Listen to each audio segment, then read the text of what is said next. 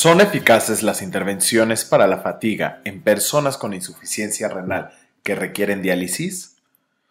Además de sus intervenciones sobre tratamientos para la insuficiencia renal crónica, el grupo Cochrane de riñón y trasplante, Cochrane Kidney and Transplant Group, realiza diversas revisiones sobre intervenciones que podrían ayudar con las consecuencias de esta enfermedad.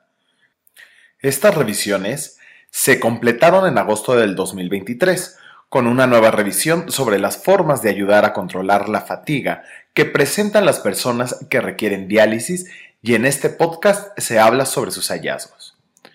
Este podcast ha sido traducido por Yasmín García del Centro Cochrane Iberoamericano y locutado por Orlando Cerón Solís del Centro Cochrane de la Universidad Nacional Autónoma de México, con la colaboración del Ministerio de Sanidad de España. La fatiga es frecuente y debilitante en las personas en diálisis y se asocia con un mayor riesgo de mortalidad, enfermedades cardiovasculares y deterioro de la calidad de vida. En los pacientes que reciben hemodiálisis se ha demostrado que los factores fisiológicos como la anemia y los relacionados con el tratamiento como la frecuencia o la modalidad de la diálisis afectan la fatiga. Además, a través de la iniciativa internacional Resultados Estandarizados en Nefrología, SONG por sus siglas en inglés, los pacientes, cuidadores y profesionales sanitarios identificaron recientemente a la fatiga como un desenlace principal a notificar en todos los ensayos de personas que reciben hemodiálisis. Por lo tanto, dada su importancia, se realizó esta revisión para comprender qué intervenciones son efectivas para mejorar la fatiga ya existe alguna evidencia eh, de que las intervenciones farmacológicas y no farmacológicas podrían mejorar la fatiga. Por ejemplo, algunos estudios han demostrado que los agentes estimulantes de eritropoyetina, la dieta, el ejercicio, la reflexología y la aromaterapia podrían ayudar, y que un tratamiento de diálisis más frecuente y prolongada podría reducir la fatiga posterior a la diálisis y mejorar el bienestar general.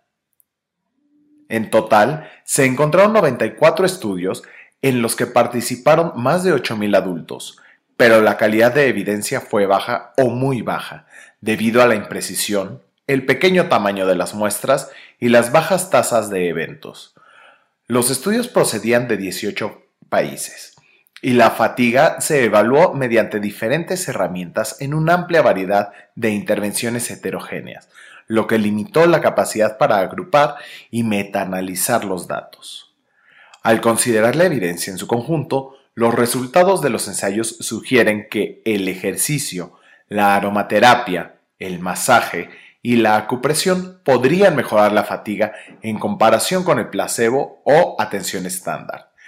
Pero la información sobre los efectos de los tratamientos farmacológicos y no farmacológicos sobre otros desenlaces, como la muerte, las enfermedades cardiovasculares, el acceso vascular y la calidad de vida, fue escasa y no hubo datos suficientes para tener confianza en estos efectos. Asimismo, los efectos adversos se evaluaron de forma inconsistente.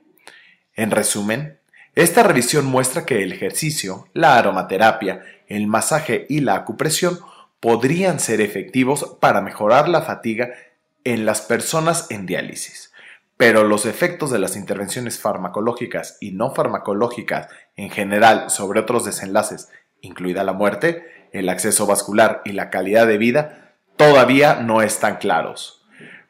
Para esclarecer este tema, se necesitan estudios de calidad alta y poder estadístico adecuado sobre la eficacia de las intervenciones para mejorar la fatiga en las personas sometidas a diálisis. Si deseas leer más sobre la evidencia disponible en la actualidad y estar atento de las actualizaciones de revisión en caso que se realicen nuevos estudios, puedes encontrar la revisión completa en línea Solo tienes que ir a la biblioteca Cochrane y buscar fatiga y diálisis para ver un desenlace de la misma.